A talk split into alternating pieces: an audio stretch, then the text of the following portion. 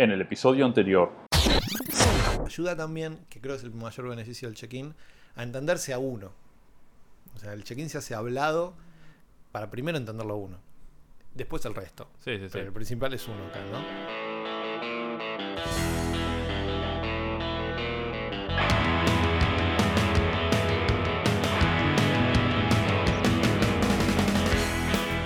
Hola, bienvenidos a un nuevo episodio del podcast de Días Ágiles. Mi nombre es Sergio. Yo soy Leonardo. Y finalmente en el episodio número 27, Exacto. que lo, lo tuve que pensar antes de decirlo incluso, porque cada vez se hace más complicado leer esto, vamos a seguir... Es un número primo, ¿no? Es un número. Justo veníamos hablando de los números primos ahora. eh, es un número primo, sí, es un número 27 primo. es un Espero número. es un número primo, porque si no, esto queda grabado y, y las futuras generaciones se van a 29 reír de la ignorancia. Y 29 Está, también. 27 y 29 Hay son primos gemelos. son primos gemelos. Creemos, no, no, Sí. no escriban esto en un final. pero puede ser que sean unos primos gemelos, 27 y 29. De hecho, no escriban nada de lo que decimos acá en un final. Sí, por la duda. por la duda. Eh, hoy vamos a seguir con el tema que venimos tratando hace varios episodios, que son los patrones de, de comportamiento. Hoy particularmente vamos a hablar de ecología de ideas. Como todo patrón de comportamiento, lo primero que vamos a explicar es cuál es el problema bajo el cual se encuentra el patrón de comportamiento. Vamos a explicar qué es lo que se suele hacer comúnmente, lo que entendemos que es la solución errónea, al menos para nosotros, y vamos a darle una alternativa que nosotros creemos que eh, es mucho mejor para que ustedes implementen en sus equipos de trabajo. Correcto, ¿no? Entonces, bueno, ¿cuál es el problema entonces eh, que se presenta en este patrón de comportamiento, en ecología de ideas? Sí, en los equipos el- uno de los problemas habituales es el tema de cómo eh, obtener las mejores ideas, cómo conseguir que el equipo tenga y, e implemente las mejores ideas y no Y- sean em- ideas mediocres. Exacto. Y, por mejores ideas siempre damos las mejores ideas eh, subjetivas a cada equipo de, Sí, de desarrollo. sí, a ¿no? la Pero situación. exactamente, y a la situación, tal cual. Ahora, para entender por qué la problemática esta o esa queja, ok, esas ideas son malas, o tengo ideas mediocres, estas ideas no alcanzan, siempre son las mismas, siempre tengo los mismos problemas, porque en realidad también va por ese lado. Eh, es entender un poco cómo es muchas veces el esquema donde trabajan los equipos. ¿sí? Y dónde trabajamos y de dónde venimos también, porque es un esquema de dónde trabajamos, también es de dónde venimos, ¿no? Que es el tema de lo que llamamos el jefe tradicional, ¿no? Que básicamente es, hay un jefe, una figura de autoridad, de la Impuesta. cual, impuesta, Exacto. de la cual emanan ideas y los equipos las implementan. O las personas a cargo de esa autoridad las llevan adelante. La fuente de surgimiento de ideas es básicamente esa figura de autoridad. Sin oposición sobre las ideas. Como la, la- la figura de autoría está eh, generando una idea, automáticamente es aceptada y potencialmente implementada. Exacto. El tema este que esto va totalmente en contra con la idea de buscar las mejores ideas. Porque, ¿qué pasa si la mejor idea no es de esa persona? Exactamente. Y ese es el tema. Las, eh, en un entorno de propiedad intelectual, lo que, que lo que se busca es la aplicación de las mejores ideas, o sea, la aplicación del intelecto para la, conforma- para la realización del trabajo. Eh, ese esquema de una única fuente de emanación de ideas y de la autorización o la aprobación de las ideas solo por su origen, Ujú. Porque básicamente es eso, Sí, parece absurdo, cuando menos, al Claro, menos en un esquema de propiedad intelectual. Totalmente es, es absurdo, no tiene sentido. ¿sí? Porque lo que se- si uno quiere implementar las mejores ideas, lo que tenemos que hacer es poder evaluar todas las ideas que, que haya, sin importar de dónde vengan. Exactamente. Y para poder evaluar sin importar de dónde vengan, necesito crear un entorno en donde eso sea posible, donde sea posible la libre expresión de las ideas, la libre elección de las ideas y la libre implementación de esas, de esas mejores ideas. ¿sí? Eso, ese entorno es lo que se llama la ecología de ideas.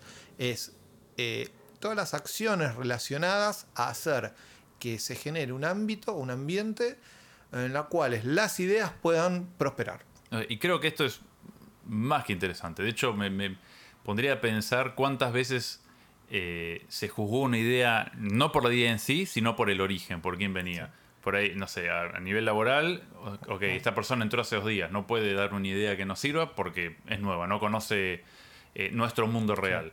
Eh, o bueno, o viene de una persona que siempre vino trayendo ideas que no nos gustaron. Porque muchas veces el problema con la idea es esa, es eh, juzgamos la fuente y no la idea en sí. Sí, sí, y es- eso es una gran manga. O sea, la, la idea tiene que ser juzgada por sí misma. Exactamente. Sin, por- sin sin- es más, sin conocer su origen. No tiene que influir el origen. No es porque, uy, ¿para qué lo dijo Sí, tal persona y la valoramos más o menos. Va para- vale para cualquiera de los dos lados, ¿no? La valoración, tanto para, ok, listo, hagamos, eh, vamos a escucharlo o no, ese va a ser una tontería. Exacto, sí, sí. ¿sí? Entonces, em, lo interesante en, en crear o crear un ámbito de ecología de ideas, o sea, un ámbito donde los equipos puedan lograr esto, de obtener las mejores ideas, es en última instancia dos puntos. Uno, lograr que los equipos valoren las ideas sin importar su origen. Exactamente. ¿sí? Y dos, que las personas valoren la y reconozcan lo que llamamos la autoridad legítima de las personas. Que la autoridad legítima de alguien no es jerárquica, sino es por las ideas que lleva adelante. Y esto es muy interesante y es hasta diría un cambio radical en cómo funcionan muchas de las empresas. En la cual eh, la autoridad no es quien proponga en este caso las mejores ideas, sino que la autoridad es el jefe impuesto.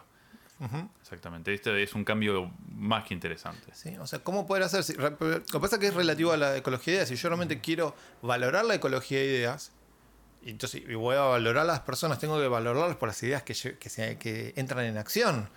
No Claro, por no. una estructura, una varita mágica que, que impone jerarquía. ¿Sí? Exacto, sí. Y, y cómo hacer que, no solo eso, no solo llegar a eso, sino cómo hacer que los equipos reconozcan ese accionar. ¿Sí? Entonces, dos temas, cómo hacer que un equipo valore las ideas sin importar su origen y relacionado a eso, cómo hacer que, las, eh, que los equipos valoren la autoridad legítima. Es decir, de la- valorar la autoridad, de la- dar la autoridad a aquellas personas que consistentemente en el tiempo llevan a la acción buenas ideas. Eh, hay un set Sí. de, De tips, digamos. sí, de consejitos sí. que, eh, que, están buenos tener en cuenta con esto, que es, ok, son cuatro o cinco cositas a fomentar en los equipos que apuntan a mejorar la ecología de, de ideas. Primero, A fomentar en los equipos y en uno mismo. ¿no? Sí, O sea, yo diría de eh, estos consejos es siempre antes, al momento de eh, juzgar una idea, me preguntaría, o sea, pasaría internamente, mentalmente por todos estos consejos y ver si, si los estoy aplicando. sí, empezando siempre por uno. Siempre por uno mismo, exactamente. Primer consejo para fomentar en uno y en el, en el equipo. ¿sí? O primer situación a tener en cuenta. No sumar ni restar importancia a las ideas por su origen. Exactamente. O sea, por quién las diga. o sea, no porque la diga el jefe es más o menos importante, o sea, en caso de los dos. Y tampoco, como dijiste vos, no porque venga de la persona que No porque sea nuevo, es más o menos Esa-. No, o incluso diría, así sea la persona que más ideas eh, llevó a cabo y puso las mejores ideas siempre en acción, no por eso le sumaría importancia tampoco, ni le restaría. El O sumar sea- importancia y restar importancia no es solo a veces no escucharlas, a veces burlarse. Exactamente. El, bueno, sí, sí, ya está, listo. Vamos, sigamos a- adelante. y Y, no me- darle el espacio. Exacto. Y me, me- me pararía ahí porque el- es interesante el hecho de lo que se genera al burlarse una idea. O sea, si una persona, nueva o no, eh, da una idea y lo que nosotros hacemos en respuesta a eso es burlarnos, lo que hacemos es evitar que esa persona siga generando ideas en el futuro. Que posiblemente sean ideas más que buenas. Pero nosotros ya establecimos que cuando esa persona da una idea, nosotros nos burlamos. Por eso es que es interesante esto. Así la idea sea descabellada, y les puedo asegurar que cuando nosotros a veces tiramos ideas, surgieron cosas que, que tendrían que estar en el episodio triple X, hasta diría, Ah, por, por- puede por lo pornográfico de las ideas que hemos tirado. Eh, o sea, nu- nunca juzgamos las ideas de los otros. Las ideas, creo que vos dijiste, me dijiste esto, las ideas generan ideas. Sí. Y es interesante eso, dejarlas que, que surjan. ¿sí? Entonces, tip, no sumar ni restar importancia eh, a las ideas por su origen. Perfecto. ¿sí? Y Segundo eso con todo lo que eso implique. Estamos buscando cómo mejorar la ecología de ideas, recordemos. ¿sí? Segundo consejo para los equipos que quieran mejorar su ecología de ideas, la calidad de las ideas que generan, es de forma intencional busquen generar la mayor cantidad, cantidad de ideas. Otra vez, el tema de dar el espacio, de la burla, todo apunta a que eso Sí, no ocurra. Exactamente. ¿sí? Porque incluso siendo nuevo, si alguien que es nuevo o no, ¿sí? escucha que se burlan de otra idea, de otra persona, ni siquiera de él. Sí, no, no se va a animar a dar una idea tampoco. Exactamente. Y, y ya se genera ese ámbito que no, para, si hay cierto tipo de ideas entonces que no se pueden decir. Exactamente. Voy a, yo voy a decir ideas, pero ya vi que hay algún tipo de ideas que no, acá no van. sí. Eso va atentando, atenta contra generar la mayor cantidad de ideas. ¿sí? Entonces buscamos generar la mayor cantidad de ideas posibles, que sea libre el poder contar las ideas que uno tiene. Exacto. Después va a haber tiempo para evaluarlas y saber si la idea es implementable o no. Pero Exacto. así a priori, eh, tal cual dijiste, la idea nunca, ninguna idea nunca es absurda. Sí. Nunca es absurda. ¿sí? O no, no es censurable. O no es censurable, exactamente. ¿sí? Una idea no, no- no- no es censurable. Eh, yo, yo creo que o se me viene ahora a la mente varios, momen- eh, varios momentos en, eh, en mi vida laboral en la cual la idea se censuró más que por burla, por una cuestión de eso no es implementable acá. Ese, no conoces al cliente, eso con nuestro cliente se puede hacer, No es no, en, esta empresa no se puede hacer. y, y bueno, y eso lo que lleva es eso, es eh, la, la primera, Sí. segunda, tercera, cuarta vez que sucede lo mismo es, ¿y para qué voy a proponer una idea? Si todo lo que diga es no es realizable acá en este entorno laboral. Entonces, eh, no sumar ni restar importancia a las ideas por su origen, generar, buscar de forma intencional, generar la mayor cantidad de ideas. Nuevo tip, ¿sí? Tenemos entonces, estamos gen- generando ideas, teniendo ideas.